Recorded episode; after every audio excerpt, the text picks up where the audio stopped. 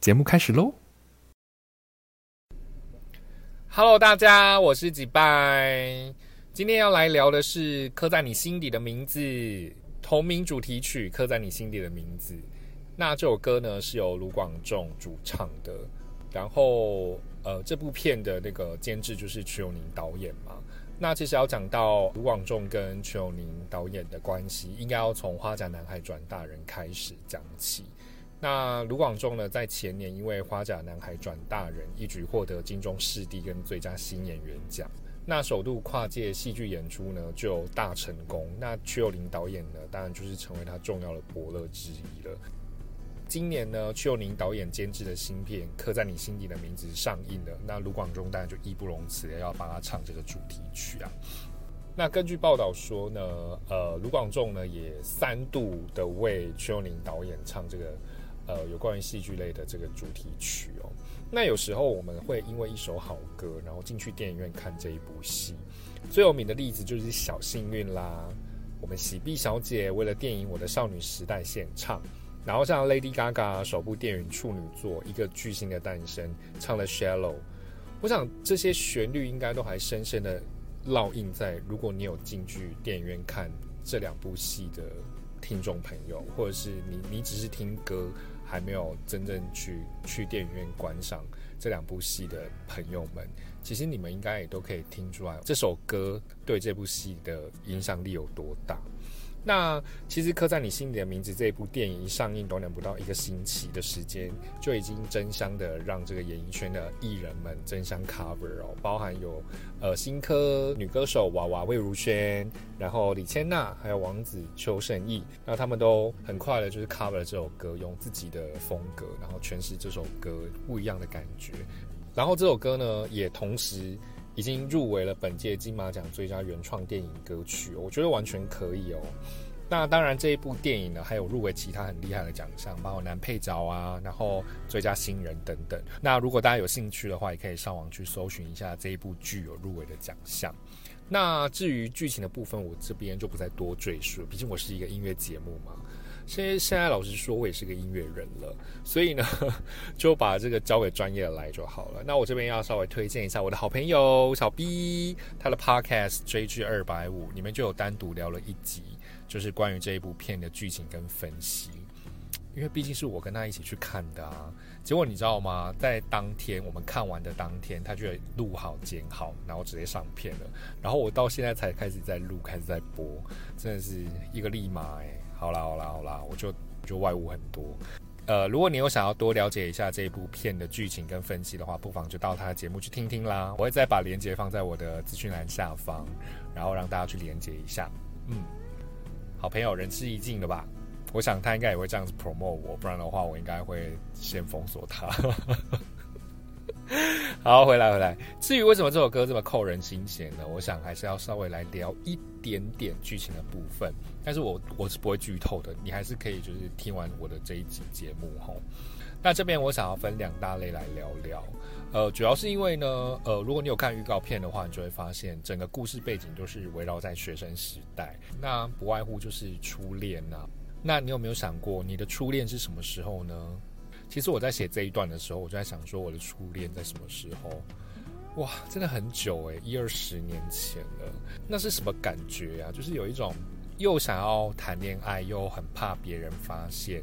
很怕家长发现，然后两个人在一起呢，就是想要牵对方的手，又不好意思，要不然就是那种呃，女生都会跟你借外套啊，然后就是抱着你的外套睡觉，就有点像那个黄小爱拍的那个影片这样子，就是就一定要穿男生的外套啊，然后闻衣服的味道，或者是写信，然后就会折成一个很很厉害的爱心啊，或者是什么纸鹤之类的，然后你看完还折不回去的样子。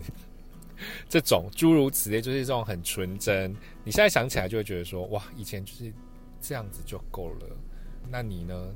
你的初恋发生在什么时候呢？可以回想一下，或者是你要私信留言告诉我也是可以的。那我觉得你也可以借由这首歌来回想一下你的初恋，呃，是一个什么样子的故事。那第二段呢？既然是刻在你心底的名字，我们当然就是要来聊聊，到底刻在你心底的名字是谁？一定有一个人，你心目中一定有一个名字哦，就是。不管你现在还是单身，或是呃稳定交往中，或是你现在已经结婚的听众，心里面一定有一个名字，就是啊，只要想到他，我心就会有一点酸酸的，呃，我的心就会有一点觉得忘不了这个人的存在。那其实，在这部片里面呢的那个时代。他所树立的时代发展出来的爱情，又是一个不被祝福的同志恋情。其实我们撇开这个议题不说，你是不是也曾经有过那么一段，可能双方家长都反对，或者是家世背景悬殊，又或者是你的朋友都劝退你跟这个人在一起，但是呢，你又义无反顾的不听从别人的意见，然后执意的要去爱他，又或者是说呢，其实对方好像也没那么爱你。但是呢，只要你拥有他，即使他有这么的一分钟关心过你，或者是一个小动作照顾到你，你就可以心满意足的那种恋爱。其实我还听过蛮多这样子的例子哦。其实感情就是这么奇妙嘛，当局者迷。或许大家都觉得说啊，你男朋友很糟，你男朋友是一个渣男，或者是你你女朋友很不好。但是如果你是这个事件的男女主角的话，你一定会替你的另外一半说话嘛，或者是替你另外一半辩驳，就是说啊，他不是你们想的那么那样啦，他没有你们想的那么糟啦，啊，你们又不认识他，你们一定会这样子说，我可以理解，毕竟现在真的还是存在于当今社会里面。那其实或许现在在听节目的你是一个嗯感情很顺遂的人，但是你有没有曾经啊？走在某一条马路上，或者是听到某一首歌，或甚至是在圣诞节或情人节，跟你的另外一半在某一个餐厅里面用餐，然后呢，透过这样子的场景，让你回想起来你心里面的那个人。我觉得这首歌就是有这种魔力哦，就是会特别把你很内心深处的的那个人勾出来。再回来说到这一部片哦，呃，依当时候的那个时空背景，然后不被祝福的爱情。甚至是这种同性恋，大家的刻板印象就是就是会觉得说啊，同性恋就是有病、很脏，就是有艾滋病等等的。那发展至今，我们也知道，就是同志已经合法可以结婚了嘛。其实回想起来，不就是爱吗？其实爱一个人，我就是只想要对你好，极尽的把我能给你的全部给你。那我不管这个对象是谁，是男生是女生，是是阿猫阿狗。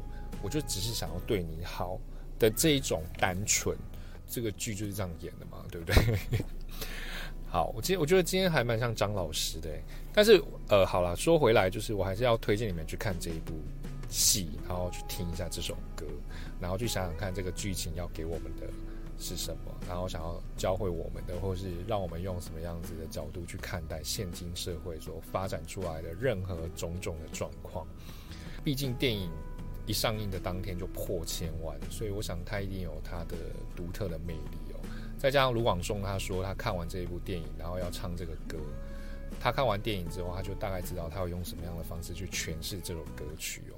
因为在他他的脑中只浮现出“爱是没有形状的”这几个字，所以这就是我想要说的，你知道吗？我们永远都会用异样的眼光去审视异类。其实，在讲更日常日常生活当中，我们。就骑着摩托车，然后等着红灯，结果旁边停了一台哈雷，它的排气管这样轰轰轰轰轰的，难道你就不会想要再多看它一下吗？我想就是这种感觉，这是人的本能。那其实有什么不一样吗？你会对着充满全身刺青的人说：“哎呀，你你你怎么会刺的全身这样绿绿的，然后好像没洗干净，像苔藓这样？”我想你也不敢吧。又或者是说。